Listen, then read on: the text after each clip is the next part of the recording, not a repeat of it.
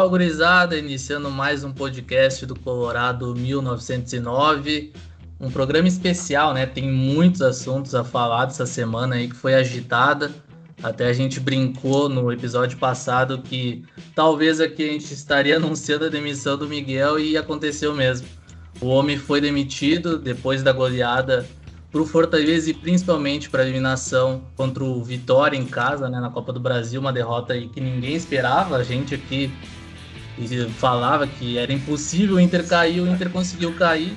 Então tem muita coisa para repercutir e também falar sobre a vitória magra do Inter ontem no Brasileirão, mas importante, né? E essa busca pelo novo técnico. E a gente tem alguns nomes aqui, mas a princípio o Inter não vai anunciar até o fechamento desse episódio aqui. Mas antes de tudo, uma boa noite aí para os nossos convidados, Ayrton e Diego. Boa noite, Giovanni, Ayrton, todo mundo que tá nos ouvindo.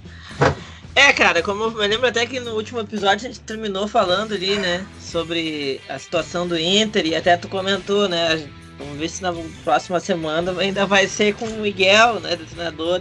Eu até comentei que eu não sei se eu não sei se eu torço para continuar com o Miguel, que tenha dado uma melhora, né? Ou não, né? E eu acho que o resultado foi pior do que a gente imaginava, né? Porque foram dois jogos. Eu, seria melhor ter ganhado na, no, na, na quinta e perdido ontem do que ganhado ontem e perdido na quinta, né? A gente foi eliminado aí de uma competição bem importante. Eu acho que depois que a gente perdeu o galchão a minha ideia é que o que restava no ano poderia ser salvo principalmente pela Copa do Brasil, porque é uma competição viável de, de se ganhar e tal, e essa aí já foi pro saco. E um começo de ano muito ruim, né? Muito ruim, acho bem, bem preocupante, sim. Eu acho que a direção do Inter precisa retomar os rumos, assim, e, e tomar talvez medidas a partir de, de critérios que eles não levaram tão em consideração no início do ano, porque esses quatro meses aí prejudicaram muito, né? A gente perdeu o estadual, perdemos dois renais de três, que é muita coisa, né? E caímos na Copa do Brasil e temos um time completamente desorganizado que praticamente ninguém tá jogando bem, não, não tem uma notícia boa o time do Inter, né? Talvez só o Tyson, mas o Tyson era algo que a gente esperava que ia dar resultado. De resto, todo mundo mal, todo mundo mal, né? O Yuri e o Galhardo que estavam fazendo gol pararam de fazer gol.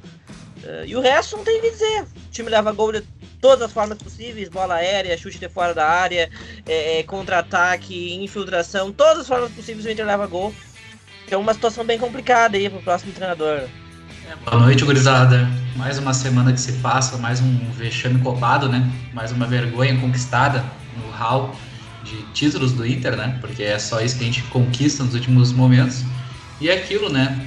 Mais uma vez, só, só existem duas coisas constantes, né, no Inter, que é certo a partir de agora. Uma que o Inter vai jogar mal. Isso daí não é a partir de agora, né? Faz horas.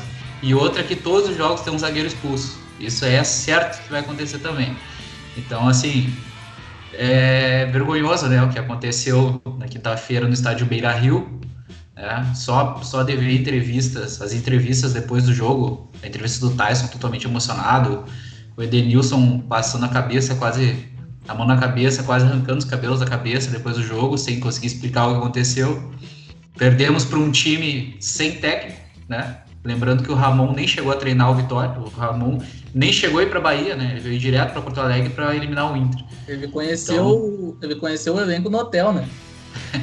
Exato. Ele e os cozinheiros do hotel, né? Todo mundo junto. Fez uma reunião para preparar o time do Vitória para vencer o Inter, né? Então, assim, é, eu acho que, que hoje vai ter muito pano para manga, né?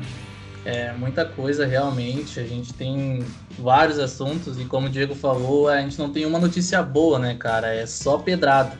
A torcida ela já está acostumada com, essa, com essas notícias ruins e hoje agora tem mais uma, né? Que o Lisca tá, foi demitido do, do América Mineiro e pode ser o novo treinador do Inter, né? Então. É, mais isso. São muitas coisas para a gente discutir, mas vamos começar pela Copa do Brasil, né? Que foi um, uma surpresa para todo mundo o Inter ser eliminado, porque apesar do futebol ruim, da fase ruim e do, do não comando né, do Miguel Angel, a gente esperava uma classificação, mesmo que fosse no sofrimento, né, jogando mal.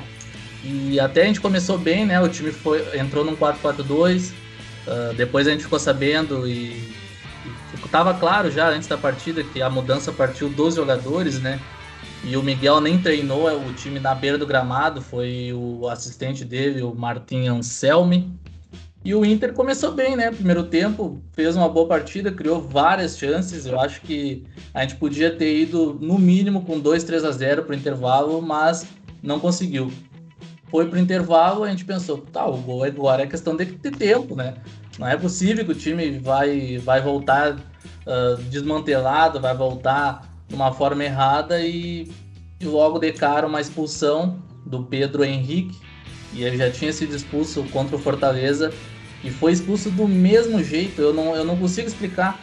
Ele faz o mesmo gesto, né, o mesmo chute que acaba acertando o jogador adversário do peito para cima e é expulso. Não tem nem o que falar e prejudica o Inter, né? O Inter se abala psicologicamente e o futebol também uh, foi para baixo, né? Não, não conseguiu recuperar nada e o Vitória se aproveita e até o Inter consegue empatar depois, mas o Vitória acertou ali um chute que ninguém sabe explicar também. E dominou, né? Podia ter feito 4 a 1 ainda no fim, o Inter não teve mais, mais chance. E ficou por isso, né, cara? Um primeiro tempo bom, do que a gente estava acostumado a ver. E o segundo tempo, o Inter, né? De sempre. É, eu acho assim, muita coisa nesse jogo, né? É, porque é um jogo que a gente começa bem, a gente começa pressionando, né? Num, num uma distribuição tática ali que dava mais liberdade para os nossos meios, principalmente para o Tyson, para o Patrick, os atacantes que jogaram mal, inclusive, né? Os atacantes, mesmo com a bola chegando, os dois, né? A bola chegou, não pode reclamar. A bola chegou tanto no Yuri quanto no Galhardo e os dois ali se atrapalhando, né? Mas o Tyson e o Patrick acho que foram os principais jogadores do primeiro tempo, os dois com liberdade, criando, né? Os dois tiveram chances, inclusive, parecidas, né? Entrando pela ponta da área nos dois lances. E aí, no segundo tempo, a, a, são aquelas coisas que acontecem com o Inter, né? Principalmente o Inter nos últimos anos. Uma expulsão, assim, é difícil de entender como é que um jogador faz uma expulsão, vai expulso num, um zagueiro, vai expulso num jogo, e aí no outro jogo ele expulso do mesmo jeito. Aí, assim, aí eu fico pensando, eu vi, eu até vi um comentário do, do Ribeiro Neto que eu achei interessante falando sobre isso. Ele falou assim: ele cometeu esse erro. Ninguém veio falar para ele depois que ele cometeu o erro Fortaleza para dizer assim: olha, em lances de dividida, tu não entra assim. Não faz isso. Entra de outro jeito. Essa tipo de não existiu, passou completamente batido. E o Guri ali também, despreparado para estar tá assumindo aquela posição no momento, o, o, time passando por uma pressão muito grande, ele vai lá e comete o mesmo erro de novo, assim. Não tô querendo dizer que a responsabilidade não é dele, mas que é óbvio que é, né? Ele é profissional, um jogador profissional não pode cometer um erro desse duas vezes seguidas. Só que eu acho que poderia ter sido evitada com alguma orientação, alguma, sabe, é, a, a, alguma coordenação maior, assim, da, dessa titularidade que ele ganhou em dois jogos também, com a temporada andando, mal foi testado no gauchão, coisas que a gente acaba pagando, mas não é justificativa, né? Mesmo com um a menos, não dava para perder do Vitória. Aí os caras fazem 1 a 0 num gol bruxo. Beleza, vai lá, faz 1 a 0. Aí o Inter empata o jogo. Acaba o jogo aí, né? E era depois dos 30 já, né? Lembrar disso. Empatou o jogo depois dos 30. Acabou o jogo aí, né? Só que esse time do Inter, e isso é uma coisa que, que a gente que eu vejo muita gente falando, e eu concordo, esse time do Inter não tem a capacidade disso, né? Ele não, não consegue qualquer coisa que foge do, do plano, os caras desabam. Desabam, morrem. Morrem. O Inter morreu. Mesmo fazendo um gol, morreu. Tava morto, entregue, nocauteado. Sabe? Sendo que bastava um gol pra gente classificar, né? Aí depois veio o terceiro e não tinha mais o que fazer. Só que é uma série de fatores, né? Um time bagunçado, desorganizado, é, é, que sempre morre nesses momentos. Então é complicado. Acho que muita coisa veio junto nesse momento. Mas para mim a principal, principal responsável por isso é a direção do Inter, né? Que sabia que esses jogadores têm esse histórico, sabia que o time não tem poder de reação. Trouxeram só o Tyson, né? O Tyson é milagreiro agora. O Tyson é vai fazer milagre ali. Não vai fazer milagre. E principalmente por causa do Miguel Ramírez que tá aí uh, tem quatro meses e destruiu toda a organização do time do Inter. Você leva gol de tudo que é jeito, gente. Aí o, o Vitória faz dois gols de, de fora da área, chute de fora da área. Eu me lembro o jogo contra o Always Ready lá na, na Bolívia. Inclusive o Ayrton comentou isso. Os caras chutaram umas 10, 15 bolas na frente da área. Eles eram ruins, né? Jogavam tudo para fora. Uma delas entrou. Umas 15 bolas. A, a, a intermediária do Inter não tem marcação, não tem o tal do primeiro volante ali, ele não. Porque ele volta, né? Ele recua, fica uma linha de três. Depois tem os dois meias, tanto o Edenilson quanto o Tyson, isolados no meio de campo e a zona de ataque lá na frente, com os pontas e centroavante. E, e mesmo no, na quinta com vitória foi assim. A intermediária vazia. Aí é, uma hora esses chutes de fora da área iam entrar, né? Entraram justamente na hora que não podia entrar. É, cara, assim, essa partida, na realidade, a forma como se prometeu muitas mudanças, né? Na realidade, nesse, nesse pré-jogo, e até a gente comentou isso no último programa, que na realidade a gente estava um pouco mais tranquilo para essa partida. A gente até brincou, o Diego falou assim, ah, não, porque a gente não tem, não tem chance de decair pro Vitória. Eu até falei, ah, será que não tem? O Inter, Vitória, aquela história toda, né? A gente sempre, a gente, a gente conhece o passado e sabe que as coisas podem se repetir. Não à toa, não é a primeira nem a segunda vez que o Inter cai pro Vitória numa competição assim. E, mas é aquilo, é sempre a forma como o time cai, né? O Inter veio com mudanças, mudou o esquema. Veio para um 4-4-2, a gente elogiou bastante a mudança.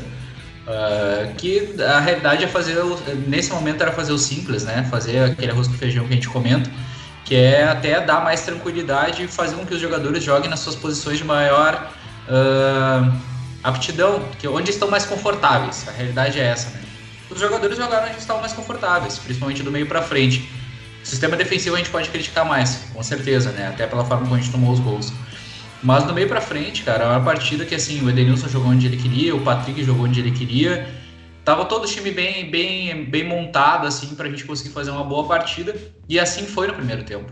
O Inter teve boas chances, o Inter teve um, um chute cruzado do Tyson, o Inter teve um chute cruzado do Patrick.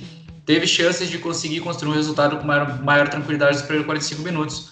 E é aquilo, né? Depois que veio para o segundo tempo, uma expulsão inesperada, né? É, da mesma forma, assim, ele ergue o pé na cara do jogador, não, não, não tem como um jogador profissional fazer isso, né? É impossível, assim, em dois jogos seguidos, eu, eu realmente, assim, eu, a gente às vezes trata com eufemismo isso, ah, eu nunca vi no futebol, mas isso eu acho que eu nunca vi no futebol mesmo. é. Sendo bem sério, eu acho que eu nunca vi no futebol. Dois lances iguais, assim, em dois jogos seguidos. Mas ok, né? E a partir disso, é a partir da mudança do script, o time desaba, né? O time cai, cai por terra, perde as forças. O Inter no segundo tempo tem uma chegada só com uma jogada do Tyson pelo lado direito para a entrada do Saravia. Não me recordo mais nenhum lance ofensivo do Inter. Então é estranho porque é, existem críticas para todos os lados. O Ramires tinha que cair, não tinha mais sustentação, não tinha mais clima, não tinha mais nada, não tinha mais condições. O time tinha muita dificuldade com o esquema dele? Tinha, com certeza. Mas nessa partida o Inter poderia ter feito mais. A gente estava jogando contra um time que não tinha técnico, a gente estava jogando contra um time que não estava sendo treinado. A gente e tanto é a prova disso que a gente fez um bom primeiro tempo. Por que, que no segundo tempo a gente não chegou a 50% do que a gente fez no primeiro? Isso também parte daquilo que a gente falou várias vezes. Esses jogadores não têm capacidade de colocar a bola embaixo do braço e ganhar do Vitória da Série B, sem técnico, vindo na nossa casa. O Vitória nunca na história tinha ganhado um jogo de dois gols ou mais de diferença do Inter e daí ganha justamente no jogo eliminatório. Então, assim, uh, por exemplo, no segundo gol a gente pode criticar realmente isso que o Diego comentou, né? Da marcação na, na, na entrada da área, dar espaço para a batida de fora. Até dá para comentar sobre, sobre. Ou do primeiro gol, né? De fora da área, na realidade. E dá para comentar até se o Daniel não chegou um pouco atrasado, etc. Mas no segundo gol de fora da área é uma falha, é a partir de uma falha individual do Patrick. O Patrick fura em bola tinha marcação ali na frente, ele fura e bola e deixa o jogador livre para conseguir fazer o corte e bater. Então, assim, é, é, todos têm sua parcela. A diretoria tem sua parcela de manter esses jogadores até o momento. Até a gente pode trazer depois o assunto que a gente está conversando detalhes no WhatsApp, da gente tendo que, uh, assim, dessa questão de estar tá vendendo os jovens agora, se é interessante ou não, sendo que poderia ter liberado esses jogadores mais marcados ou ter usado como moeda de troca para fazer negócios interessantes. Mas a questão é que, é que agora já foi, né? A gente caiu precocemente novamente na Copa do Brasil. É, mais uma vez, né, cara? De novo a gente jogando uma competição importante fora, né? Ano passado uh, a gente caiu para América quando a gente achava que tinha pego uma chave né, razoável né? A chave tinha nos ajudado. Provavelmente a gente, né, a gente ia enfrentar aquele Palmeiras que a gente venceu com facilidade no Beira Rio. Então era um, uma forma da gente ter chegado numa final. E agora de novo a gente joga fora uma grande oportunidade, né? Porque se tu for ver, os times que caíram agora, né, nessa fase, eles são, são times candidatos, né, cara? Como o Palmeiras, como o Corinthians, Cruzeiro, querendo ou não. E, e abriu o caminho pro, pro, pro Grêmio, pro Flamengo, pro próprio Atlético Mineiro, é. pro São Paulo daqui a pouco, né? Então o Inter perdeu uma chance aí de pegar uma chave de novo que abre os caminhos e, e mais uma vez, né, a gente fica devendo numa competição nacional, né? Que a gente não chega faz muito tempo. E essa era a oportunidade e eu concordo com ele. Eu acho que todo mundo tem sua parcela. Eu acho que a, a maior é a da diretoria por todo o trabalho que vem sendo feito esse ano. Primeiro de não ver as, a carência do elenco, né? As carências, principalmente na zaga, na lateral, a gente sempre falou. A gente vem falando desde, desde o ano passado, a gente cansou de falar sobre isso de, desses jogadores que faltam no time. Do meio para frente é um time ok, até comparado com os outros grandes do, do Brasil. Mas Davi na zaga não tem como, cara. Não tem como e, e eles deviam ter, ter visto isso logo quando eles assumiram lá atrás, né? E o Barcelos já fazia parte de, dessa da antiga direção e não conseguiu ver que o Inter precisava de jogadores, né? Não trouxe jogador, não mandou quem deveria mandar embora e ainda agora uh, vai vender qualquer proposta que, que chegar na mesa, né? E é isso que, que vai acontecer. Não, não, não, não está decretado nenhuma venda ainda, mas são, são jogadores que podem sair, né? O Pedro, o Prachedes, o Léo Borges, daqui a pouco o Yuri pode sair, daqui a pouco o Caio Vidal pode chegar uma proposta também. Então, se sair essas, esses caras que hoje são, são da base são importantes para o time, quem é que vai vir, né? Já que não contratou ninguém, vai contratar quem? Vai trazer caras que são refugos de outro time ou vai buscar uns caras que realmente vão acrescentar para esse time do Inter? Porque o Inter precisa de um zagueiro que chegue para ser titular. O Inter precisa de um lateral esquerdo que chegue para ser titular. O Inter não pode ficar trazendo uh, refugo, porque de refugo em refugo a gente tem o Lindoso, a gente tem o Marcos Guilherme daqui a pouco de novo e aí é dinheiro jogado fora. Então, para mim, os, o, e, e, daí não viu as carências do elenco e trouxe o Miguel Angel, um, um, um, perfil totalmente diferente.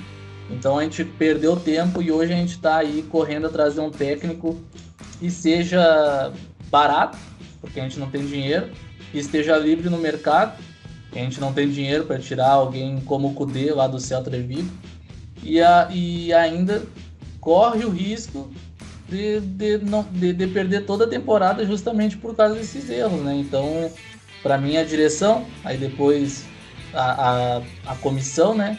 Que, que, não soube ver onde encaixar esses jogadores, né? De ver que o time rende mais no 4-4-2, daqui a pouco uh, fazer um esquema ali para começar, né? Só para os jogadores pegarem confiança e depois tu vai implantando aos poucos o que tu, tu entende. E depois jogador, né? Porque eu não vou passar pano para jogador mau caráter também, né? Que claramente eles também têm sua má vontade em vários jogos. E esses jogadores do Inter já estão aí há um bom tempo, então eles sabem o que essa camisa representa e o que o Inter precisava fazer em vários jogos decisivos. Então começa por aí também, eles têm que entender o que estão fazendo no Inter. É, é um pacote muito grande, né? É muita coisa, assim. Mas eu, eu vejo que é uma temporada. Olha, é um dos inícios de temporada mais desastrados, assim, que eu vi do Inter. Vindo do que, da onde vinha, sabe? A gente falou aqui no início da temporada várias vezes, pô, uma temporada promissora pro Inter, né? O grupo vai receber reforços é, do, do, próprio grupo que estavam aí, que não estavam jogando, como Guerreiro, Bosquilha, veio o Tyson, sabe? O grupo, a gente até entendia que faltava na zaga, mas a gente veio de uma temporada, tanto com Abel quanto com o Kudê, com uma zaga pouco vazada. Pouquíssimo vazada. E o Moledo não jogava com o Kudê. Jogava o Zé Gabriel a maior parte do tempo. Eu não tô dizendo que o Zé Gabriel era um craque, o Kudê não era. Mas também não era esse desastre que ele tá sendo. É, mas a gente entendia que precisava de reforço na zaga sempre. Sim, sim sempre. precisava, precisava. Mas o nível que eles estão jogando, eu acho que é abaixo do que eles podem jogar, inclusive. Certeza. E eu acho que tinha que reforçar, só que eu acho que a, a leitura da direção foi, foi muito errada, assim. E eu acho que o discurso que eles trazem me, me preocupa bastante, porque se fala muito em trabalho de longo prazo, né? É o que eles mais falam, projeto, né? Que virou uma palavra completamente vazia, porque eles usam para qualquer coisa. Projeto e trabalho de longo prazo. Só que eles querem trabalho de longo prazo sem paciência. Eles querem um trabalho de longo prazo, querendo uma ruptura imediata, respostas prontas, um treinador que vai chegar aqui e vai, não, agora nós vamos jogar assim. Não é assim, o trabalho é de três anos. A gente não precisava fazer uma ruptura agora para jogar agora, como o Barcelos quer. A gente não precisava jogar assim agora. A gente precisava desenvolver para talvez no ano que vem, ou talvez tá no outro a gente esteja um modelo firme, estável. E não precisava. Aos poucos, a gente não pegou até arrasado, a gente pegou um time que tinha uma organização, tinha uma, tinha um, uma defesa organizada, tinha uma capacidade de atacar, tinha jovens se destacando. Então parte daí, sabe? Faz um time. Eu acho que a direção leu muito mal a ideia do projeto é maravilhosa. Não, vamos fazer um clube que seja financeiramente sustentável, que tenha uma política de futebol profissional, então não vai ter negociada com o empresário, com isso e aquilo. Beleza. Vai ser um time que vai jogar de forma ofensiva e vai ser um time que vai revelar bastante jovens. Ótimo, quatro pilares que todos nós aqui concordamos, tanto que nós apoiamos isso. Só que como que eles vão fazer isso? Eu acho que eles não avaliaram o contexto do Inter, quais são as necessidades do momento. Olha, nós não temos condições de contratar vários jogadores. Nós também não temos condições de mandar todo mundo embora. Então o que, que nós vamos fazer? Vamos fazer uma transição. Uma transição para, aos poucos, estabelecer um modelo mais ofensivo, principalmente fora de casa, e um modelo que os jovens vão poder se destacar. Então era questão de avaliar quais são os nossos jovens que têm condição de se destacar. Ah, o Caio Vidal, o Yuri e o Palácio que está chegando. Esses três, principalmente esses três. O Praxés, talvez. Esses três são os caras que mais podem se destacar ali. Vamos fazer um time para esses caras jogarem. Fazer um time que esses caras vão se destacar. Aí trazem o Miguel Angel, sabe? Porra, o Miguel Angel bota, joga com pontos, pontos abertos, Costa pra bola, não tem nada a ver, sabe? E também eu acho que o Miguel Angel foi muito incompetente. Independente de modelo de jogo ou não, sabe? Porque ele não consegue ver que o Palácio não tem condição de jogar na ponta, isso aí qualquer um vê, sabe? Ele não ele mudar o esquema do jogo do Inter três vezes no mesmo jogo, isso não existe. Tirar os dois lateral, botar Rodinei na esquerda, isso não existe, sabe? Só que eu acho que a direção ainda poderia entender. Não, não. O Miguel ele vai cometer erros porque ele vem do Equador, ele é espanhol, ele tá se adaptando. Então normal que uma pessoa num contexto diferente se adaptando vai cometer erros. Beleza? Então banque o cara. Então banque o cara, se eles entendem isso. Não, ele vai cometer erros, vamos, vamos deixar. Então banque o cara sabe? Mas não, também não. Manda o cara embora quando tinha mudado o esquema. O cara com licença do Covid, sabe? Que também não foi legal isso aí. Então, para mim, a direção cometeu uma série de erros aí e tem que corrigir. Tem que corrigir, dá tempo de corrigir. Eu acho que agora, o momento agora, é de trazer um treinador para arrumar a casa rápido. E eu acho que o objetivo do Inter tem que ser classificação direta no Brasileirão e projetar jovens. Projeta o Caio, melhora o Yuri, projeta é. os jovens chegar mais longe possível na Libertadores, né? Até pela grana. Na Libertadores vamos ver onde vai. É. E é, só, é, só, só, uma pode, coisa. Pode, pode falar, João. Uh, o que o dia tava falando de direção, a entrevista do João Patrício Herman é muito preocupante, né, cara? Foi uma coisa de um filme de terror, não sei se chegaram a ver, mas depois, né, anunciando ali a saída do, do Miguel Angel, enfim, ele falou que, sobre esse projeto a longo prazo mas ele disse que a comissão não conseguiu cumprir o curto prazo dentro do longo prazo, sabe? Um, um papo totalmente sem cabeça e, então esse projeto só tinha, tinha o curto prazo dentro do longo prazo. Eu pensei que era só o longo prazo, o projeto de três anos, enfim. Eu acho que eles são, eles se perderam nessa aí, foram muito na, na onda de que precisavam entregar algum resultado só que não era isso, esse imediatismo também que a gente queria. A gente queria mudança dentro do campo e também chegando jogadores novos, uh, usando a base, tendo mudança dentro do campo principalmente. Mas não, já demitiram o cara e agora a gente vai ter que correr atrás de um de outro treinador. Daqui a pouco o Palácios que veio a peso de ouro nem joga mais. porque vai saber onde é que se, se esse treinador novo chegar, vai, vai usar o cara não, ou não. Daqui a pouco, daqui a pouco você, você perde esse dinheiro investido, sabe? Então, acho que eles têm que explicar melhor o que eles pensam como um projeto, sabe? Porque esse negócio de cumprir o curto prazo no longo prazo, para mim não, não me desceu, sabe?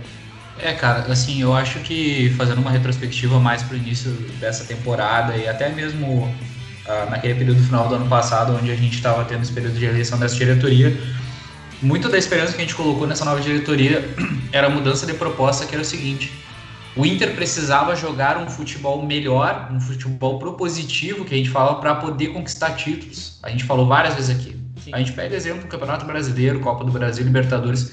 Quantos times que ganharam esses títulos eram aqueles times aguerridos nos últimos anos? Eram os melhores times. Eram os times que jogavam mais bola. O Inter precisava disso para dar o próximo passo. O Inter já era competitivo. A gente chegava, batia na trave e perdia. A gente, naquela época, a gente olha para o Atlético Paranaense ah, o Atlético Paranaense era melhor que o Inter. Cara, o Atlético Paranaense era melhor que o Inter se pegasse por valores individuais. Eu cito três jogadores rápidos aqui: Renan Lodge, Bruno Guimarães e Rony. Tá? Sim. O Léo Cittadini era o melhor. Talvez o Léo Cittadini fosse o jogador que tivesse no melhor momento do Atlético Paranaense. E hoje em dia ninguém mais fala dele. Tá no banco da reserva do, do é, é um cara que o Inter podia, né, ter feito um negócio. Assim, enfim, Sim. depois a gente fala um pouco mais sobre esses negócios. Então, a, as mudanças era para que o Inter desse o próximo passo Exato. Só que para que o Inter desse esse próximo passo, a gente existiu uma base e a gente realmente desmantelou essa base. E a gente desmantelou essa base por um erro de leitura que eu cito dois aqui. A vinda do Ramires com um modelo de jogo só. Um modelo só. Pontas abertos e um time exposto. Onde a zaga marca a zaga joga lá em cima, deixa muito espaço aberto. É um time que tenta achar os espaços né, alongando o campo, espaçando o campo, mas que o time não tinha condições de fazer isso. E a gente, e a gente falava isso lá atrás, eu falei bastante sobre isso. Esse esquema pode funcionar? Pode, mas analisando o esquema por si só, as posições e as funções dos jogadores, elas não, elas não potencializam basicamente nenhum jogador do Inter. Elas, elas prejudicam o Moisés que subia por fora. Uhum elas prejudicam o Patrick que caía por dentro. Agora inverteu. O Patrick cai por fora, o Moisés cai por dentro. Elas prejudicam os meias que não têm aproximação. A gente sabe que o, que o Edenilson é um cara que joga na tabela, ele chega de trás. Sim. O Edenilson se tornou, se tornou um cara muito mais decisivo numa bola parada. Ele, ele ainda consegue se manter aparecendo muito com as gols, dos gols de pênalti. Senão, o Edenilson, né, tá, vem fazendo uma temporada terrível. A realidade é essa. O Tyson é um cara que está sendo subutilizado, da mesma forma, jogando muito longe do gol, precisa uh, percorrer um espaço muito grande também sem parceria. E no melhor momento que a gente teve durante esse trabalho do, do Miguel Angel, foi justamente o momento que a gente manteve o 4-3-3, mas aproximou os jogadores. Eu bato nessa, tecla, nessa tecla. Então, teve esse erro de leitura de trazer um técnico que, que talvez até a diretoria não soubesse, mas daí é, é uma falha da diretoria do técnico não querer mudar o esquema ou não ter ferramenta para isso. Isso com certeza cai na contra-diretoria. Então, isso é o, é o ponto que o Diego falou da ruptura muito grande. A gente não precisava ter mudado desse ponto. A gente poderia estar continuando jogando no 4-4-2, só que ser um time mais propositivo. Não existe só um esquema, um sistema para jogar um futebol para frente. A gente trouxe o Tyson, que é o cara diferenciado, um dos melhores do Brasil, teria qualidade para fazer isso. E outro exemplo que eu falo de erro de leitura é a própria vida do Palácios. Eu falei aqui lá atrás do programa, eu não conheci o Palácio. Ah, jogador da seleção chilena. Daí eu te pergunto, para começo de história, a seleção chilena tá vivendo uma boa fase. A seleção não, não, chilena não. viveu uma boa fase em 2014. Lá atrás. 2015, Quem são os novos, os novos grandes valores da seleção chilena? E o Palácios, quando veio, a gente mesmo falava aqui, o Palácios vai jogar na ponta. Nos venderam que o Palácio jogava na ponta. E me chamou muita atenção depois quando eu vi uma declaração de um, de um jornalista chileno dizendo não, na verdade o Palácio jogava na linha de meio, de 4 pela esquerda. E a gente viu que os jogos que o Palácio jogou pelo centro, pelo meio, ele jogou muito melhor. Ele não é um ponto, ele é um cara muito mais articulador, entre aspas, digamos assim, um cara é de passe, mais técnico. Ele não é velocista, ele não é driblador, ele é um cara de passe, de combinação de jogada. E tirando o Thais, foi a nossa única contratação do ano. Então a gente trouxe um técnico que não joga num sistema que não potencializa o nosso time, que joga num esquema diferente, que espaça, que não dá liberdade. O nossa contratação é um cara que não joga na posição que a gente precisava, que era a nossa carência para jogar nesse sistema. Então é um erro de leitura em cima de outro, que foi culminando no que a gente chegou agora. Então, assim, teve uma falha muito grande nessa leitura e realmente não precisaria ter feito uma mudança tão drástica como foi. E isso faltou flexibilidade de todas as partes. Teve o erro de leitura, depois faltou flexibilidade do técnico não querer mudar. Daí também entra a questão dos jogadores falharem em momentos decisivos. Então, um somatório de fatores que realmente era insustentável agora. Não tinha, o técnico tinha que sair. E é assim, só o que me preocupa um pouco é, é, é uma situação muito delicada, né? Porque a gente tem essa questão da troca do técnico, porque só pode ir mais um, mais um durante a temporada, por causa daquela questão do Brasileirão que agora mudou. Mas uh, eu também sinto que pode uh, se mudar muito da água para o vinho, sabe? O Inter. Daqui a pouco o Inter, bah, o Inter não vai mais jogar um jogo propositivo para frente. Agora não dá mais. Só que não é nenhum nem outro. A gente pode continuar jogando o jogo para frente. A gente poderia trazer um Aguirre e continuar jogando o jogo para frente. Sim. Só vai ser de uma outra forma. As peças a gente tem, sabe? Então parece que agora, bah, não, gurizada, deu errado, agora vamos, vamos, vamos jogar no, no simples, porque não tem mais o que fazer. Então eu acho que uh, nesse momento talvez esteja faltando um pouco de convicção, mas uma convicção com flexibilidade, não essa convicção que foi plantada de que a gente tem que fazer dessa forma e, e se não der certo, daí a gente muda tudo. Porque senão não, não faz sentido. O trabalho não precisa ser feito assim. né, cara? Muita precipitação de todas as partes. Eu acho que tanto. Eu acho que a torcida é até entendível, né, cara? A gente é torcedor, Sim, então a gente vai ficar. A gente vai ficar louco com qualquer notícia. Ah, daqui a pouco chega um treinador aí que é retranqueiro. A gente vai ficar, pô, de novo, né? O Inter jogando dessa forma. Daí Exato. E daqui a pouco chega um cara aí também com um sistema diferente, que os jogadores demoram a pegar, então tudo a gente vai levar da água pro vinho, né? Então eu acho que a diretoria não pode se comportar como um torcedor. Eles estão sendo muito precipitados nessas decisões deles aí. Tá, a gente vai ter um projeto e do nada daí de, uh, o cara não dá, não dá certo em quatro meses, não era o que a gente queria. Tá, mas tu não conseguiu ver isso lá no começo, tu não chegou a conversar com o cara, então tu só trouxe porque ele estava em ascensão no mercado. Tu não fez uma pesquisa do, do não, trabalho. A impressão que dá é que contrataram o Ramis por DVD, né? Exato, exato. Não teve uma conversa que nem. Cara, eu, eu, eu, eu vi uma entrevista do presidente de São Paulo, na, na época que ele trouxe o Crespo. Ele, ele disse que entrevistou mais de 10 técnicos, cara. 10 treinadores. Então, Sim. será que o Inter não se precipitou também em, em buscar o cara só porque ele estava em ascensão? Podia ter dado certo, podia.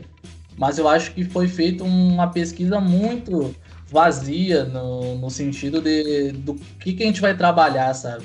Eu acho que não teve um pareamento sobre o trabalho dele que o elenco do Inter podia proporcionar, entende? Era uma leitura muito simples. Se a gente a gente está trazendo um técnico vai jogar no 4-3-3, essa é a proposta dele, senta na mesa cara. O que que tu pensa que tu pode fazer? O que que tu pensa, como que tu gosta de jogar, mas como que tu vai aplicar isso no Inter? E quais jogadores tu pode usar para aplicar? Eu acho que eu acho que esse era o assim, eram os 10 primeiros segundos de conversa que devia, devia ter tido, sabe? E se não der certo, tu tem condições de mudar? Sim. Aí já teria resolvido metade dos problemas do Inter. Não, eu acho que eu, eu acho assim, não é nem de perguntar isso, cara. É só tu avaliar o trabalho dele. Ver os jogos do, do Independente Del Vale, ver se ele teve capacidade de mudar, ver quais são, qual eram os problemas do time do Del Valle, qual eram os méritos do time do Del Valle. Ali ele já ia ver se o Miguel Angel tem capacidade de mudar um time, dele ler um jogo ou não. Já ia ver isso aí. Entendeu? É. Eu sempre até o Del Valle tem uma, um um índice de gols tomados enorme. Não viram isso? Não viram, sabendo que o Inter tem zagueiros vulneráveis. Não, não viram isso que o Miguel Angel tem dificuldades de, de montar uma defesa, sabe? E eu acho que eles avaliaram muito mal isso. Eu acho que foi, foi muito no ímpeto assim de ah, nós temos que trazer um, um treinador propositivo, um treinador moderno, porque essa é a nossa cara agora. Agora, é, na hora, nós somos um clube assim. É o, na real, é o, que, é o que mostra a demissão do Ramírez, né, cara? Eles demitiram o cara com quatro meses de trabalho. E por, por, por que demitir, demitiram, sabe? Para mim tá claro, assim, que o erro de leitura que eles tiveram lá atrás. E me deixa muito decepcionado porque o Barcelos já estava nessa direção passada e pegou essa transição, né? Do time tá mal, com, tá bem com o Cudê, ficou mal com a Bel e se recuperou com a Bel. Ele, então ele viu que o elenco precisava. Pô, esse ano a gente vai brigar por título porque falta isso aqui. Claro. Só isso aqui que tá faltando. Então por que que eles não. Tá, beleza, contratou o Ramires, mas assim, ó, chega pro Ramires e fala, cara, nós estamos isso aqui de ganhar um título. É. Nós vamos jogar, nós vamos jogar desse jeito, dessa forma, eu vou ter trazer isso aqui, aquilo ali e vamos para frente. Para mim parece que foi foi da moda assim. Ah, ele tá em ascensão, tá estourado no mercado, é um cara espanhol, né, da Europa. Então vamos trazer.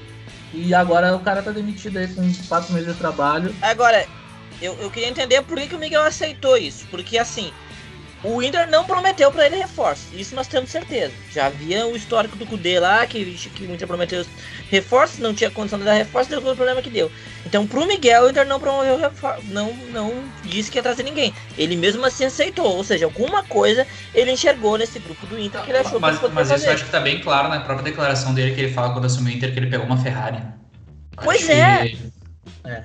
Eu acho assim, o Miguel, eu não acredito que o Miguel tenha feito essa barbeiragem de ah, não, é o Inter, é o Brasil, eu vou então. Até porque o Palmeiras tinha chamado ele um, um tempo antes e ele não, não foi. Não é? Então, ele, no mínimo, se Inter chamou ele, ele sentou para conversar, ele olhou os jogos do Inter. Porra, o Inter sentou para conversar com ele em novembro ou dezembro. O campeonato terminou no final de fevereiro. Ele teve no mínimo dois meses para ver o Inter jogar. Para saber que, quais eram as peças que estavam acontecendo no Inter e como que ele ia fazer esse processo. Sabe? Eu acho que ele cometeu muitos erros de, de treinamento mesmo, de, erro de treinador. Só que aí é uma questão de você avaliar. Ele tá cometendo esses erros por quê? É porque ele é ruim, porque ele não sabe, porque ele tá se adaptando, por causa que estão pressionando ele para colocar esse ou aquele, por que, que ele tá cometendo esses erros? O que que tá acontecendo? Sabe? Os jogadores se reuniram com ele depois do jogo contra o Fortaleza para mudar o esquema e ele mudou agora. Essa reunião tinha até acontecido lá atrás. Eu me lembro que quando, quando o Inter perdeu o primeiro jogo, o primeiro Grenal, que até a derrota do primeiro Grenal, o Inter tinha tido fiasco com o Always Ready, se recuperou, fez aquele fiasco na Venezuela lá, que perdeu pro Taxa, que foi uma derrota que ninguém estava esperando. Porque, se a gente lembrar, três dias antes eu tinha goleado Juventude, tava bem. E aí foi pra Venezuela e fez aquele fiasco. Aí depois foi o Grenal. O Inter faz um primeiro tempo bom no Grenal, com o Edenilson, inclusive, jogando bem. Tá, bom não, mas vou lá, não era. O time não tava mal, um jogo parelho. Um Grenal pra ganhar, fez um Grenal pra ganhar. Aí o time morre no segundo tempo, entrega o jogo como sempre faz nos finais. Beleza. Ali, quando a gente, quando a gente gravou, a gente não colocou a culpa no Ramires naquela derrota. A gente Sim. colocou a culpa nos jogadores que amarelaram. Beleza. Só que uma coisa que a gente falou naquele episódio, e, e, e que eu acho que era verdade, que a partir dali teriam que acontecer mudanças pro trabalho do Miguel Angel andar, né? Mudar peças, mudar o esquema. Ele teria que fazer mudanças, porque estava claro que ali tinha acontecido algum problema. Não houve mudanças. O Inter foi jogar no Olímpico, contra o Olímpia com o mesmo time. E depois na Arena, com, aquele, com o mesmo time, ele mudou o esquema. Olha, na Arena ele fez um, uma salada. Nós não perdemos aquele jogo, não sei como. Sabe? Então já era, ali já era o momento de direção. Eu não posso cobrar que os jogadores vão tomar iniciativa. Eles acabaram tomando depois. Mas a direção tinha que ter se reunido com o Miguel e falado: Ó, oh, Miguel, vamos, vamos corrigir os rumos agora. Não, ficaram nesse papo de convicção, é o nosso treinador, é isso, aquilo, e foram passando pano pra sequência de, de problemas que o Miguel Angel tava encontrando. Até chegar nessa goleada do Fortaleza e não ter mais como, como voltar atrás. Sabe? Então, a direção se agarrou muito numa convicção sem corrigir os rumos, sem sentar com o Miguel Angel. Outra coisa que eu falo, o Miguel Angel chegou aqui pra, sem pré-temporada. Ele não teve pré-temporada. Aí falaram, não, nós vamos colocar o, o sub não sei o que no galchão para ele dar tempo de preparar o time. Miguel, né? Jogaram dois jogos com os guris e depois entrou os titulares. Eu, eu posso só apostar que o que aconteceu foi o seguinte, a direção chegou pro Miguel e falou, nós temos que ganhar esse galchão. E aí o Miguel, ele que não tem ideia do que é um galchão, ele tem pensado, ah, beleza, então, né, vou colocar o time principal, óbvio. E começou a colocar o time principal, entendeu? Quando na verdade não precisava, sabe? O Inter teria, ia, chegar nas finais do Gauchão mesmo jogando com os reservas, sabe? Então, fizeram tudo isso aí errado. Ele nem conhece Gauchão, ele nem sabia o que é um estadual, sabe? Fizeram mal esse processo, falaram, não, nós temos que ganhar o Gauchão. Aí ele colocou os titulares, o Inter não preparou os guris, os titulares desgastaram, enfim, nada aconteceu. Então, uma série de barberagens. É, e essa questão das próprias mudanças são vários jogos que a gente vê isso acontecendo, né? A gente chegou nesse ponto, o Miguel Angel saiu do time, foi demitido e a gente não saiu sem a gente saber qual é o time titular. Foram meses de trabalho sem a gente saber qual é o time titular que joga pelo Inter. É. E a gente tá entrando agora num novo trabalho que a gente. E, e assim, para ver, para a gente conseguir analisar como a gente tá assim um norte bem estabelecido a partir de agora, que essa essa pressão tomou conta, a gente tem nomes como Lisca e Aguirre na mesa. São trabalhos completamente diferentes. O, o que, que, se espera do Lisca? Um cara enérgico para domar o vestiário, para estimular os jogadores. Ah, é, é, esse é o maior argumento que eu vejo falarem sobre o Lisca. Ou Sim. o Dunga. Ah, o Dunga vai colocar respeito no vestiário. Não, Dunga não tem condição, gente. É, mas, mas são as linhas de raciocínio. Enquanto o Agui seria pra gente na minha visão, seria o técnico que teria a condição maior de manter essa ideia do jogo propositivo. O time joga para frente, como a gente viu no trabalho dele. E quando ele teve lá atrás, a gente tinha uma defesa muito. Tudo bem, a gente tem um problema de defesa hoje em dia, mas a defesa, quando ele trabalhou lá atrás, era muito pior, né? Sem comparação com a de hoje em dia. Então eu acho que seria um cara que seria interessante para o Inter no momento. Só que é aquilo, já tem a carga, daí tem a aldeia, já aconteceu o que aconteceu lá atrás, então provavelmente não vão trazer ele. Eu acho que nesse momento seria, seria, seria o ponto da diretoria ter o pulso forte. Não, vamos trazer o Agui pela qualidade do trabalho que ele pode entregar. Sim. E não simplesmente porque a gente vai trazer o Lisca para acalmar os ânimos. É, é, é, é para mostrar o trabalho diferente do que já foi do que já aconteceu nos outros anos. Senão vai ser sempre mais do mesmo. É, se eles querem até para manter, né, esse essa palavra deles em relação ao tal do projeto, eu acho que tu ir para um caminho para um cara identificado como é o, o Lisca, com futebol aguerrido, com uh, jeito enérgico, né? Passou pelo Inter, tá, até também o Dunda, né?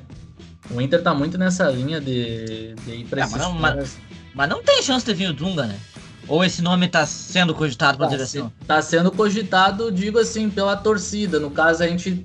A torcida continua em cima desses caras que são identificados com o clube, Sim. sabe? E é, eu acho nunca, que... nunca não dá. Não, não tem como. Eu acho que a gente precisa, né, se livrar desses nomes e, e apostar na, no Aguirre, porque é o melhor nome para mim. Hoje é um cara que treinou aqui e foi injustiçado. Um cara que, que saiu no meio de uma semana super importante para o Inter e foi injust, injustiçado justamente porque naquela época o time do Tigres todo mundo falava que, que era mais fraco do que o Inter, só que não era, cara. Os caras fizeram as contratações absurdas e a gente vê hoje os resultados, né? Chegaram aí na final do Mundial e ganharam o que eles tinham na fila lá no Campeonato Mexicano. Conseguiram ganhar a, a, com o CACAF e, e é deixado. De, o Aguirre é deixado de lado, né, cara? Tipo, é como se ele fizesse um trabalho ruim aqui e a questão física pesa demais, né? E eu acho que se a questão física preocupa, tu traz um cara, traz um cara para trabalhar com ele, um cara que, que seja do, do, do, né, conhecido no ramo aqui no Brasil e aposta no cara de novo, porque hoje é o que a gente tem de melhor no mercado. Porque se tu apostar em Lisca, daqui a pouco é um tiro no pé, né? Daqui a pouco o Inter vai ter que demitir ele, né? A gente vai estar tá lá embaixo brigando e ter que trazer quem daí? Vai ficar rodando para por técnico pequeno, Mancini daqui a pouco. Daqui a pouco traz o Barroca, sei lá. É, são coisas que podem acontecer se o Inter não acertar no treinador que escolher agora. É, eu, eu acho que isso que o Ayrton falou sobre manter a ideia do projeto, tá? Um, um, time propositivo, eu acho que existe um grande desentendimento. Eu não gosto desses termos propositivo e reativo, porque eu acho que eles resumem o debate sem de uma forma inadequada, sabe? Porque existem muito mais formas de jogar uh, do que é você propor com a posse de bola ou não propor com a, sem a posse de bola. Né? Eu acho que, por exemplo, os times do Aguirre, eles não são exatamente times de posse de bola, times de construção. Mas eles são times ofensivos, são times verticais. Ou pelo menos o Inter dele era muito ofensivo. Né? Pô, a gente falava que a, a, gente gostava de ver o Inter jogar. Não era uma coisa assim, sabe, só pelo resultado. A gente gostava de ver o Inter jogar quando aquele time funcionou. Então, mas não eram times propositivos. Eu acho que, como o Ayrton falou, é, é, o ano passado é, a leitura era, bom, falta um passo para ser campeão, né? A gente precisa melhorar a qualidade do nosso futebol. O problema é que a direção, o Barcelos, ele entendeu que melhorar isso seria jogar um jogo de posição, construindo a, a as jogadas lá de trás, enfim, todo esse, é, toda essa a estrutura do jogo posicional. Quando na verdade não tem nada a ver. Você pode melhorar a qualidade do teu futebol, ser um time mais ofensivo, ser um time que é, utiliza melhor suas qualidades, né? Uh, sem precisar montar outra estrutura tática com outras referências, com outra cultura, com outras ideias. Sabe, a, a gente pode olhar até mesmo pro Palmeiras do Abel Ferreira, que é um time que tem um quando funcionou, principalmente no ano passado, ninguém vai dizer que o, time do Palmeiras não tinha qualidade para ser campeão. Tinha. Só que não era um time posicional, não era um time de construção de jogadas, sabe? Então acho que houve uma leitura muito equivocada e que eu vejo muita gente ligada à direção repetindo isso. Ah, não gosta do. Não gosta de Miguel, chama o Argel, sabe? Essas coisas ignorantes, entendeu? E tem gente que acha que só tem duas formas de jogar. E não é assim. Entendeu? Não é assim mesmo. Eu acho que houve um equívoco. É uma questão de olhar assim, quais são as principais qualidades do time do Inter. Pressão alta, transição rápida e combinação de jogados.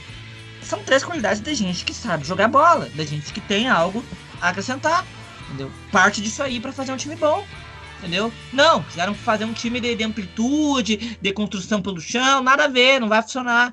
Entendeu? Eu, eu concordo, eu acho que o Agui é o melhor nome, porque ele conhece o Inter, ele tem capacidade sim de trabalhar com pressão, talvez de eh, resolver a defesa rápido e principalmente promover jovens. Ele tem essa característica. Então eu acho que não foge muito disso. Mas eu não acho que o. Eu não sei, eu não tô certo que o Lisca seria esse desastre todo, entendeu? Eu acho que tem um pouco de preconceito com ele por causa da figura dele, assim, que ele tem uma figura bem Argel Fux, né? Que, da linha de Argel Fux, Celso Roth. Só que eu acho que não é porque ele tem uma personalidade parecida com esses caras que necessariamente o trabalho dele é da uma qualidade parecida com esses caras. Sabe? Talvez ele seja um profissional assim mais qualificado do que Argel, Celso e todos esses caras aí da aldeia, entendeu? Mas não seria meu treinador, mas se por acaso ele vier, eu não sei, eu tenho um pé atrás. Não, não, não afirmo com certeza assim, que ele seria um desastre, sabe? É, eu acho que seria. Eu não gosto do nome do Visca. Ele é uma pessoa muito difícil de lidar, questão vestiário talvez pesaria, não, não sei. Mas enfim, eu acho que tá só acelerando um pouco, né? A gente já tem quase 50 minutos aí. Falar da, da partida de ontem, né? O que foi ontem. Eu achei um Inter bem razoável até na, na questão def defensiva. O Inter não sofreu, mas principalmente por causa do Bahia, né? O Bahia não atacou o Inter foi um Bahia bem apático, né? Eu acho que, tirando o Tyson, o Inter não teve grandes nomes individuais, né? Foi aquela partida, assim, só pelos três pontos, né? Mesmo e ganhar primeiro no Brasileirão, né? Porque em termos de criação e de um time que a gente gostou de ver, acho que a, a, partida com, em 48 minutos do primeiro tempo responde, né? Foi um, um gol, um chute a gol em quase 50 minutos de jogo, então foi bem fraco, né, tecnicamente. É, a, a, a partida de ontem, na realidade, foi até surpreendente, porque se quinta-feira a gente jogou no 4-4-2, ontem a gente jogou da mesma forma que a gente vai jogando antes, né? Parece que o time retroced... voltou, caiu o Ramires, mas continuou o sistema. Não, eu não, não consegui entender isso, assim. Eu achei. Eu assisti só o primeiro tempo, a partida tenebrosa da prática do futebol bretão. Porque olha, esporte bretão. Porque olha, tinha coisa mais importante. Já, imagina, bah, tu tá assistindo Eurocopa ali, Copa América.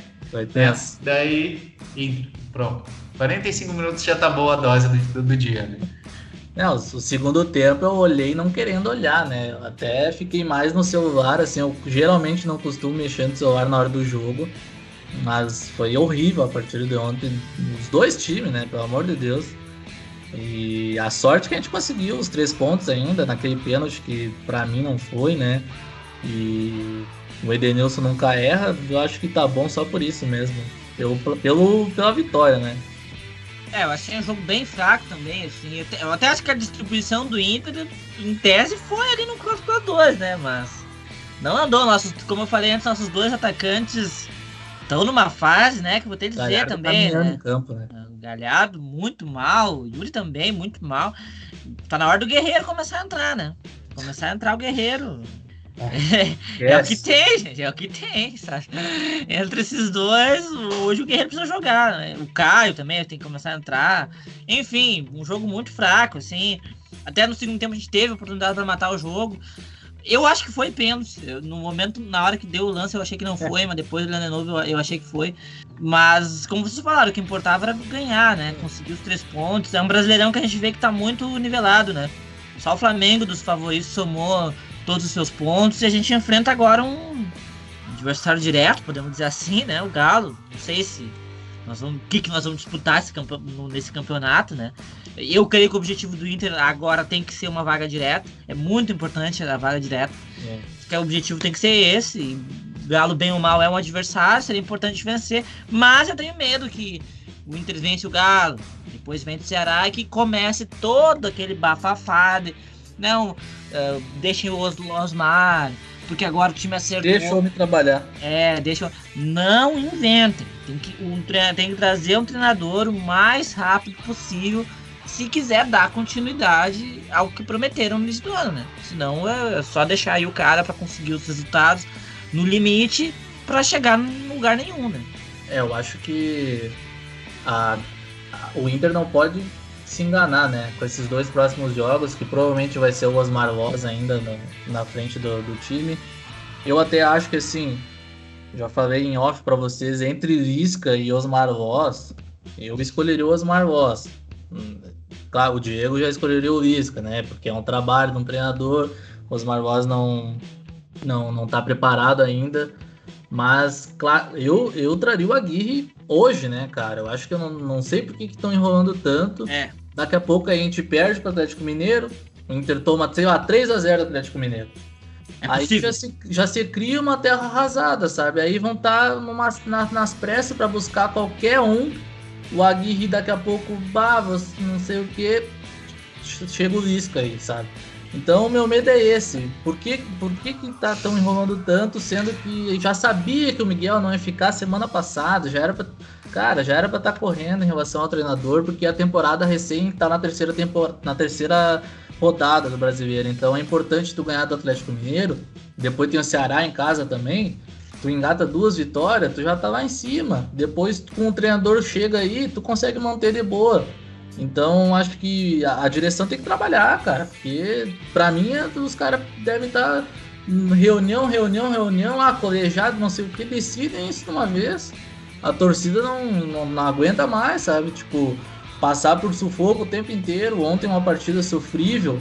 Daqui a pouco o Osmar lá, o coitado Osmar Loss também aí não, não quer assumir essa bronca também, né? E estão deixando o cara ali na frente do, da equipe. Então tem que, pra mim, a direção tem que agir logo. Deixa, deixa só eu te, te passar um relato. Né? Hoje, hoje acompanhando os jogos da, da Eurocopa, no intervalo da partida de Polônia e Eslováquia, eu acho. Estavam uh, falando sobre o jogo do Inter ontem, né? E também fal falando sobre a rodada do Brasileirão, né? Passando os gols, etc. E o Flamengo ganhou do América ontem, né? Ganhou no Maracanã e o Lisca foi, foi, foi demitido. Não, pediu demissão, né? Pediu demissão, Ele pediu demissão, né? Pediu.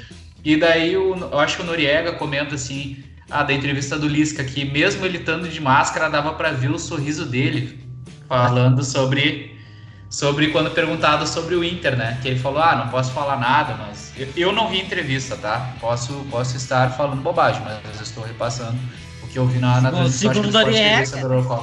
É, e, e fa falando que, que o Lisca, tipo, ah, não posso falar nada, mas uh, vai ter novidades, tipo, novidades em breve, sabe? Algo do gênero. Então, assim, cara, eu não duvido nada, porque claro que a diretoria é diferente, mas a gente sabe, por exemplo, quando o Kudê caiu, antes do Kudê cair, já tinham ligado pro, pro Abel, sabe? Então, é, o meio do futebol é, é, complicado, cara, e é aquilo, né? A gente já cansou de falar que o cara é colorado, a história, o vô, não sei quem, a tia, o papagaio. Então, é, às vezes é mais fácil ir por esse caminho para acalmar os ânimos e, e manter a, é, dar uma tranquilidade para o elenco, digamos assim, do que pensar em título. A minha única dúvida que eu tenho é sobre o regulamento, o regulamento né? Que eu vi que eu vi algumas pessoas falando que é o seguinte, que existe uma, existem brechas nesse regulamento do Brasileirão sobre a vinda do segundo técnico e passaria por algumas questões, por exemplo, ah, o técnico pedir demissão, ser uma demissão onde ambas as partes estão de acordo. E uma dúvida que eu tenho, não sei se você sabe me trazer, eu acho que é importante para o ouvinte também. Caso o Osmar Loss continue algumas rodadas, ele tem um tempo máximo para ser efetivado ou ele, e ele já uh, mesmo sem ser efetivado ele já conta como um segundo técnico ou não? Você sabe me dizer isso? É, que o, o Miguel ele entra nessa cota aí de que foi uma decisão amigável, né? Porque segundo uhum. o João Patrício Herman, o Inter e a comissão chegaram num acordo. Então lá na CBF está escrito que chegaram num acordo na rescisão. Então, o, o Osmar sendo efetivado é um novo técnico. Aí o, o, o Inter pode demitir ele, aí vai ter uh, mais um para contratar, no caso. No... Ah, então tem que trazer o Aguido uma vez. O que, que tá esperando, entendeu? Porque, tipo assim, caso o Aguido chegue, tem toda essa questão, questão que a gente falou, e não der certo, aí sim eu acho que a gente pode partir para um plano mais assim, segurar as pontas. Porque eu acho que é muito cedo para a gente abrir mão da temporada. Por mais que tenha a, a, sido eliminado da Copa do Brasil, é que o que a gente falou ainda, tem Libertadores e tem que fazer. Esse ano tem muitos times disputando o Brasileirão lá em cima, né? A gente tem um é. São Paulo que está muito forte, um Palmeiras, Flamengo, Galo, são quatro times que provavelmente vão ficar na frente do Inter. E daí depois tu vem numa disputa de igual para igual, o Fluminense, o próprio Bragantino começou bem, uh, o Grêmio perdeu ontem, né? O Grêmio é o, é o, único time do sul do Brasil, né, que tá na zona de rebaixamento. Formação. Mas é aquilo, né? São times que provavelmente vão disputar mais lá em cima. Então, é, é, eu acho que é muito cedo pra gente estar tá jogando essa toalha. Pra tra... Assim, não é que o Lisca a gente vai jogar a toalha, mas é uma mudança de plano, planos muito brusca, assim. Não faz sentido para mim. É uma precipitação, né, cara? Que cara, eu, eu não sei, velho. Eu, eu, não sei se o estilo de jogo do Lisca é tão diferente assim do estilo do, do Aguirre, sabe? Ah, Mas qual é o estilo de jogo do, do Lisca? Para ele ser trazido para o Inter agora? Qual, qual o motivo? A aplicação do estilo de jogo do Lisca? Eu, eu, acho que, eu acho que independente do treinador que o Inter trazer, para o Inter conseguir se manter no, no caminho que ele deveria estar, tá, né? Que eles propuseram que iam colocar no Inter, eu acho que o Inter tem que colocar algumas, assim, alguns horizontes, sabe? Alguns objetivos. Né? Um objetivo de resultado, que seria conseguir uma vaga na Libertadores, e o segundo objetivo, eu acho que seria né, da ordem mais do tal projeto, que seria promover os jogadores jovens do time, né, principalmente jogadores jovens de ataque, que são jogadores que a gente pode vender com mais, ganhar mais dinheiro com eles e tal, promover jovens e estabelecer um modelo de jogo mais agressivo. Eu prefiro esse termo em vez do termo propositivo. Então, por exemplo, um cara que vai conseguir imputar aos poucos uma, uma atitude mais forte do time em jogos fora de casa, por exemplo. Para fazer isso, tu não precisa de um estilo de jogo específico. Claro, não vai né, pensar em dois caras com estilos completamente diferentes. Mas como eu falei, eu não acho que o Lisca e o Gui são caras de estilos completamente diferentes entre eles, sabe? Seria se fosse, sei lá, a Gui e Roger, por exemplo. Aí são estilos realmente completamente diferentes, sabe? Ou Mano Menezes e, e Roger, sabe? Nada a ver um com o outro. Agora, Gui e Luiz, que eu acho que talvez eles tenham uma, uma característica próxima, assim, de transição rápida e tudo mais. Eu acho que o Inter tem que pensar mais nisso. Ó, quem é que vai conseguir desenvolver os jovens que a gente tem e conseguir colocar aos poucos uma atitude mais firme nesse time, mais agressiva, que vai ganhar pontos fora de casa, que vai sempre jogar para vencer, sabe? Quem é que vai fazer isso? Claro, isso, né? Eu acho que um cara que já passou pelo Inter, que fez um trabalho com a base né, boa. A gente descobriu o William, a gente descobriu o Dourado, a gente trouxe, querendo ou não, o Jefferson jogou uma boa parte bem do futebol né, ainda.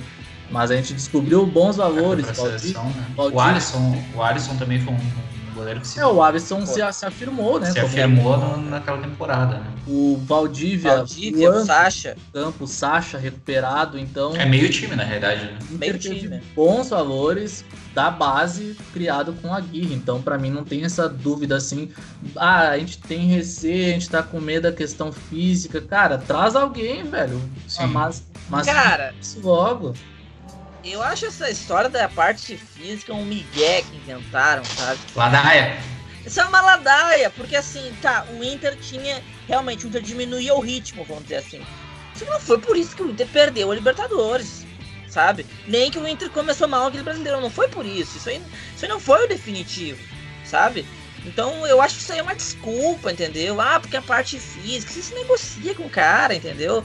Pelo que eu vi, pelas informações que a gente tá vendo no Twitter, que eu até vi agora, a, o impasse do Inter, que o Inter não trouxe ainda o Aguirre, é por causa que o nome mais forte é o do Marco Silva. Que aí haveria ali uma certa. Uh, uma certa divergência no consulado do Inter, e aí eles estariam meio empacados nesse nome, e o Aguirre seria o plano B. Né? Então, pelo que eu vi, são esses dois nomes. O Lisca corre por fora. Que bom.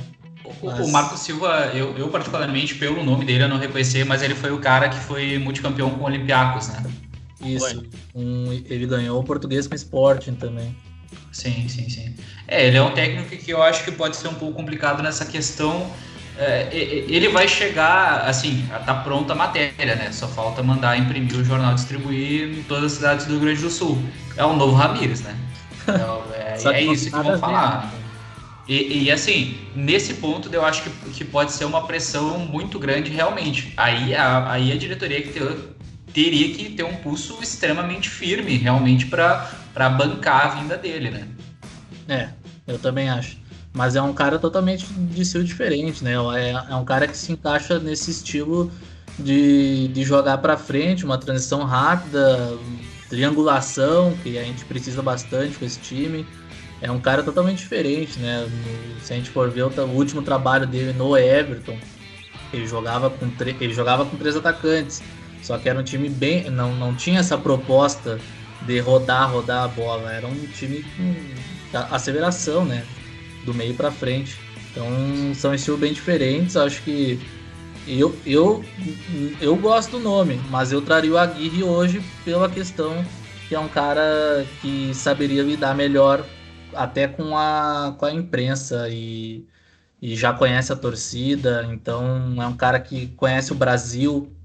Eu traria o Aguirre, mas eu não me oporia ao, ao Marco Silva, só o Luiz.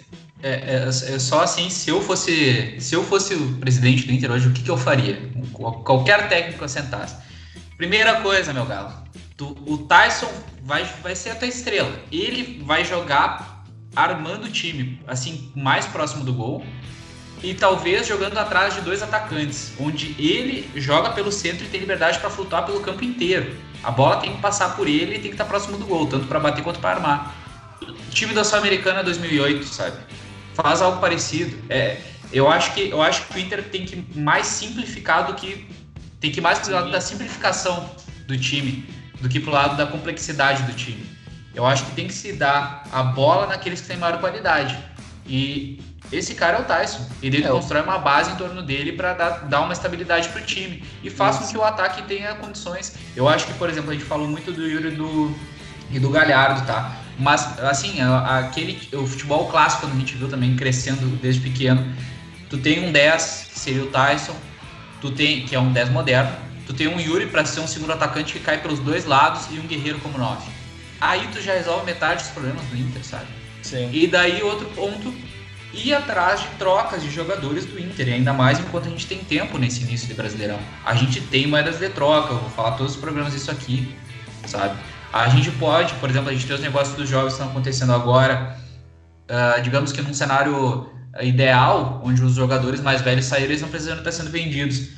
Mas eu acredito que as, as vendas estão sendo por valores interessantes e da mesma forma que podem ser feitas essas vendas, tem que ser feita a limpa do elenco por trocas de jogadores também.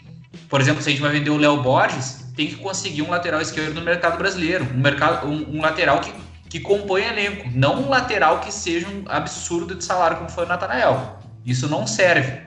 E a gente tem peças para fazer isso. A gente tem vários jogadores no elenco do Inter que estão sendo que são escanteados, que não têm mais condições e que poderiam ter sido feitas essas trocas.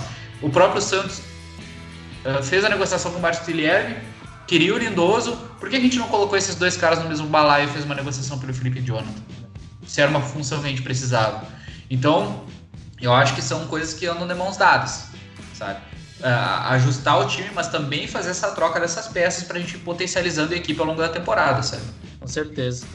É, é, eu concordo, concordo, assim, é só uma coisa sobre o, o português, eu também não traria o Marcos Silva, não, não conheço o trabalho dele, nunca tinha nem ouvido falar o nome dele, mas só pelo fato dele ser um treinador que atua na Europa, né, ele vai chegar no meio da temporada, sem tempo para treinar, sabe? Um área abarrotado, muita pressão e um time de terra arrasada, um time que não tem nada, que o Miguel Angel Ramirez deixou aí, né? Um time que leva gol tudo que é jeito, time bagunçado. Então ele vai ter que fazer um milagre, né? Tem que se adaptar em alguns dois alguns dias, não treinar e ainda conseguir arrumar um time do zero. é uma de Jorge Jesus também, né? Pois é, falava do Jorge Jesus também, só que eu acho que essa é uma das diferenças porque o, o Jorge Jesus teve um tempo. Porque o time do Flamengo é bom, né? Também, ele, ele, ele chegou no meio da parada da Copa América, né? Então ele teve algumas semanas para treinar. Eu acho que ele não pegou terra arrasada, embora o time do Abel não fosse nem perto do time que ele montou. Não era até arrasado que o Miguel Ramírez deixou aí, né? E ele tinha um elenco para um elenco bom, né, para trabalhar. Enfim, é, eu não traria também, mas não sei, me parece ser o nome mais forte, assim, do, do Inter, né? E de qualquer forma, tem que trazer um lateral esquerdo, tem que trazer um zagueiro, né? São eu, prioridades. São prioridades, assim, eu não gostei dessa saída do Léo Borges, se se confirmar, porque eu acho que é o tipo de saída, assim, ó, que tu vende pra ter que trazer um cara, entendeu? Eu acho que não faz sentido. Se tu vende, tu vende. Agora tu vende, tu vai ter que usar o dinheiro para trazer um cara pro mesmo lugar do cara que tu vendeu. Então, por que, que tu vendeu? Ah, eu acho que Pra mim, se o El Borges está saindo, eu acho que tem um lateral. Tem que ter um, um lateral engatilhado. Eu acho que já deveria ter. Já deveria ter trazido um lateral, porque o Moisés é um cara que não. Não, não, não tem mais o que dar, sabe? Eu acho que mesmo na época boa dele do Abel, até com o David chegou a jogar bem, ele é um cara muito limitado, cara. Muito limitado. Então a gente faz horas que a gente bate nessa tecla de trazer um lateral esquerdo e trazer um zagueiro. Eu acho que essas contratações elas são prioridades independente de quem o Inter tenha no elenco, sabe? Ah, daqui a pouco o Zé Gabriel se recupera, mas tem que trazer um, um zagueiro e tem que trazer um lateral, porque o Moisés, uma hora ou outra, ele vai entregar, como ele já entregou. Então, eu espero que o Inter, com essa venda, que, que é uma boa venda para mim, a do Peglo e a do Léo Borges, pelos valores, são 9 milhões de euros, né, cara, por, e, e empréstimo ainda. Então, eu espero que o Inter tenha alguém engatilhado, porque já era para ter, já era para ter um lateral esquerdo há horas nesse elenco e a gente teve a chance de fazer um negócio com o Santos ali na época do Lindoso e não e o Inter foi foi juvenil, né? Segurou o Lindoso por causa que ah, o Dourado tava lesionado, aí agora o Johnny é titular, sabe? Porra, você decide, sabe? O que que tu quer da vida? Então a direção tá muito perdida e tem, tem que se ajustar não, não somente ali na Casa Mata, cara. Daqui a pouco tá, chega o Aguirre, chega o Marco Silva, é, acerta a equipe, mas a direção continua perdida, sabe? Eu é. acho que tem que se alinhar, tem que estar tá tudo alinhado para dar certo.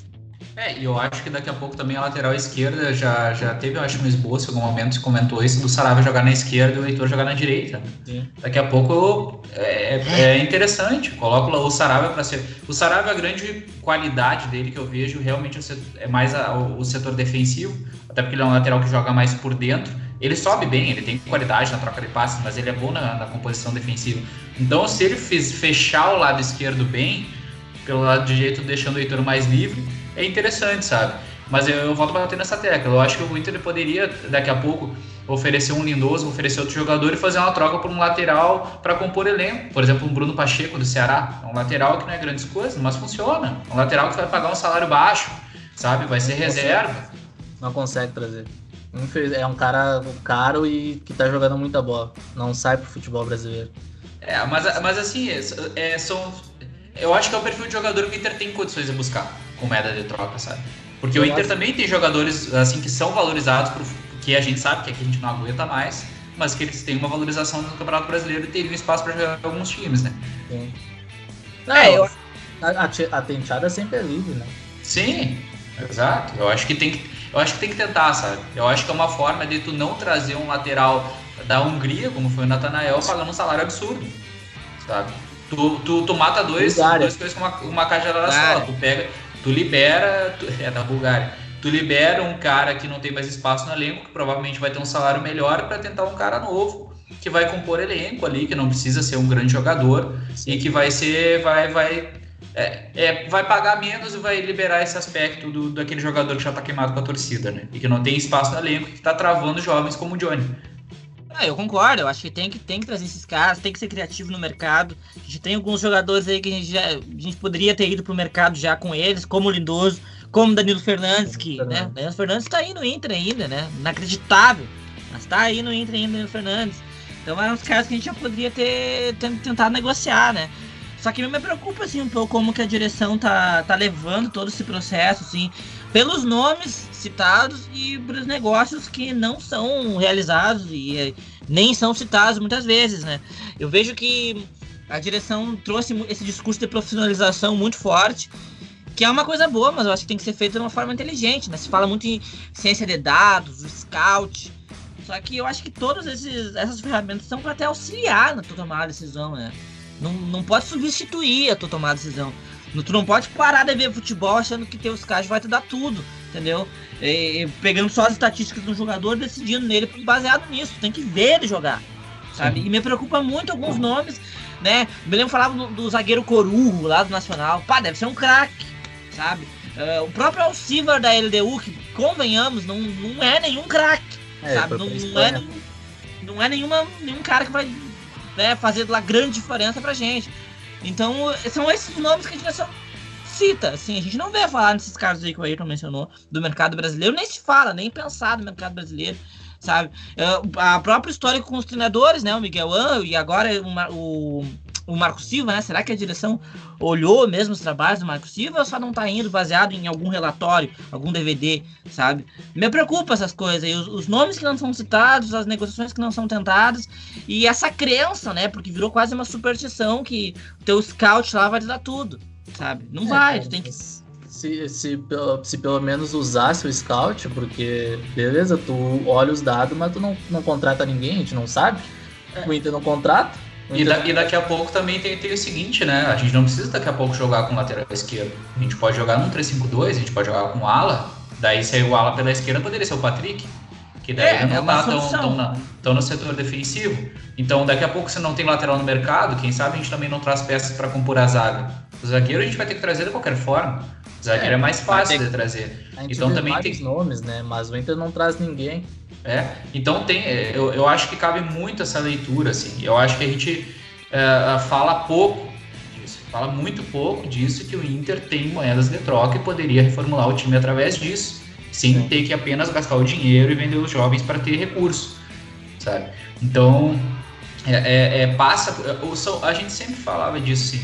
O São Paulo, que foi tricampeão brasileiro, construiu muito do time dele com base nisso, nesse tipo de sim, contratação. Sim.